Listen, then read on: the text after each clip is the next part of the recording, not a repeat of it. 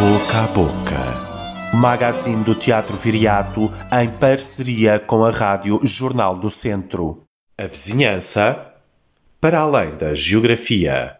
A minha vizinha de cima, em Antuérpia, é mãe solteira e foi despedida na semana passada por ter cometido um erro numa tabela de Excel no pico do teletrabalho.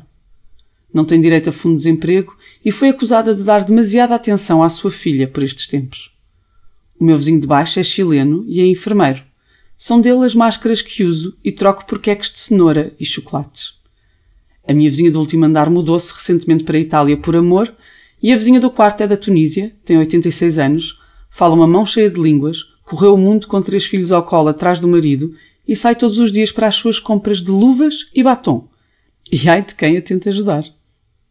Foi um vizinho dos meus pais que me levou a conhecer os bastidores de um teatro pela primeira vez e que me incutiu uma paixão desenfreada por Beckett, Heiner Müller ou Kurt Weill.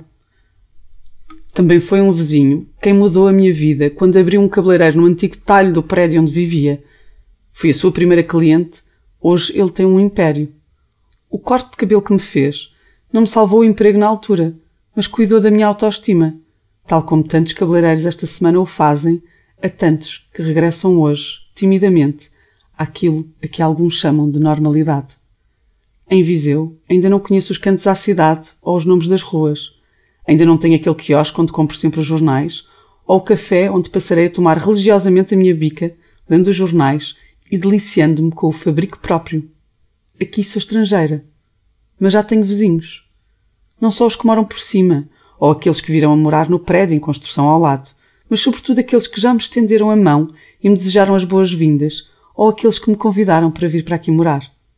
Entre eles estão os artistas associados do Teatro Viriato, os primeiros coreógrafos, músicos e encenadores com quem contactei mal cheguei.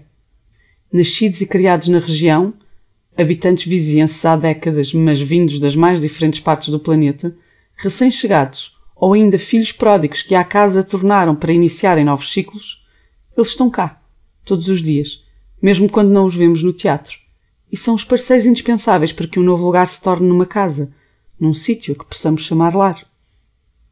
Nesta primeira semana de desconfinamento, são eles que nos abrem ou nos batem à porta e nos trazem não só as compras ou aquele alho ou cebola que nos falta, mas o espírito e a arte que nos faz mover e avançar depois de tempos difíceis.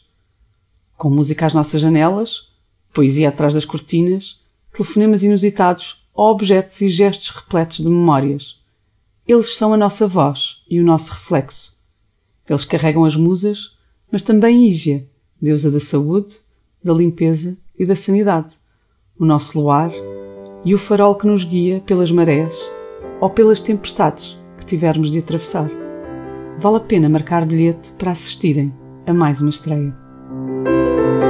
No bairro do amor, a vida é um carrossel onde há sempre lugar para mais alguém o bairro do amor foi feito a lápis de cor por gente que sofreu por não ter ninguém.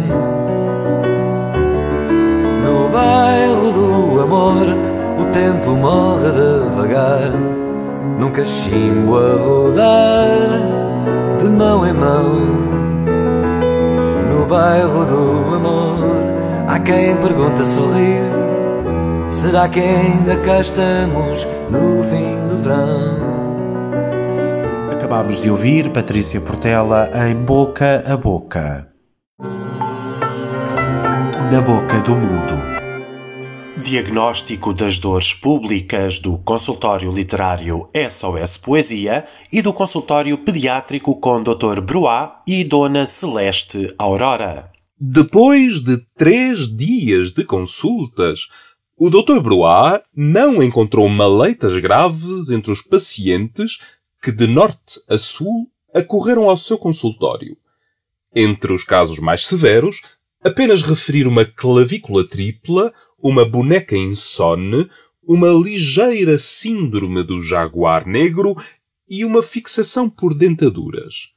Todos os restantes casos, depois de um demorado diagnóstico diferencial, foram enviados para onde já estavam, ou seja, para casa. No entanto, e por precaução, a todos foi injetada uma história e administrados alguns poemas em cápsula. Em conclusão, podemos afirmar que todos se portaram como verdadeiros agentes da saúde pública e que tudo vai correr bem. A taxa de sucesso do consultório literário SOS Poesia foi de 120% e não houve ninguém que não vestisse a sua camisola. De acordo com o relatório do Dr. Changuito, os pacientes exibiram males variadíssimos. Mulheres com problemas na próstata, homens com problemas no útero, crianças com problemas de anciões, anciãos, anciões, ancinhos. Como é que é? Bom, velhos com problemas absolutamente infantis e até uma catatua convencida de que era um leopardo.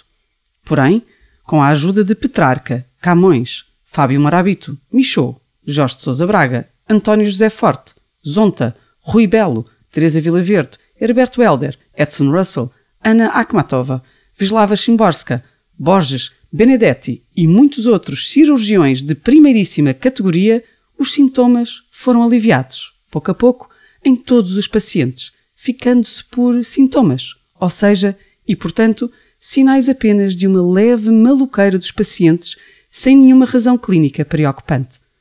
Tentaremos ainda enviar um relatório mais detalhado de uma segunda opinião de um amigo, doutor e cirurgião que operou Tutankhamon e Ramsés XIII, e é isto. Acho que esta informação no que toca a assuntos médicos, sem entrar na privacidade das pessoas, é suficiente não querendo entrar na privacidade das pessoas. Há uma senhora que se chama Rosa Silva que é divorciada. Pronto. Foram estas as considerações do Dr. Changuito. Ainda, e como nota adicional, podemos adiantar que não houve qualquer problema com os transportes. Todos foram atendidos pontualissimamente, exceto aqueles que chegaram atrasados. Voltem sempre. Para levantar o seu voucher Broá ou fazer o seu cartão milhas incompletas, por favor marque consulta ou peça a sua receita literária na Livraria Broá ou na Livraria Poesia Incompleta, nos seus sites, Facebooks, no Instagram e nos blogs associados. À boca da bilheteira com Liliana Rodrigues. Esta semana estamos entre vizinhos. Depois do consultório turístico, em que visitamos amigos próximos em nove países, quatro continentes e dois planetas distantes, chegou a vez do consultório vizinho, uma viagem com, para e de todos aqueles que vivem próximos de nós. Entre os dias 8 e 10 de maio, os artistas associados e a vizinhança do Teatro Viriato protagonizam a quarta série deste festival telefónico, que pela primeira vez sai do aparelho telefónico e bate à porta, envia bilhetes e cartas, conta segredos, propõe reencontros e até assassinatos por contrato.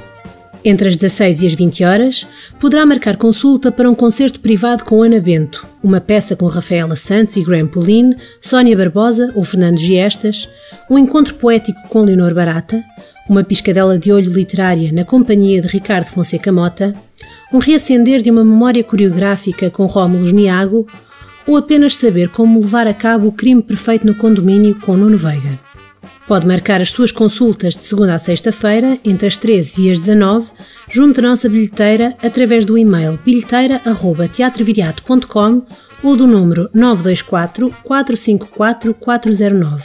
Em breve, teremos ainda domingos com gráficos para dias diferentes de Gonçalo M. Tavares e Tangerina, um concerto para a infância de Ana Bento que chegará mesmo a tempo do Dia da Criança. Fiquem atentos. E não se esqueçam, se a montanha não pode ir ao teatro, o teatro deslocar-se-á à montanha. Saudações viriáticas e até para a semana.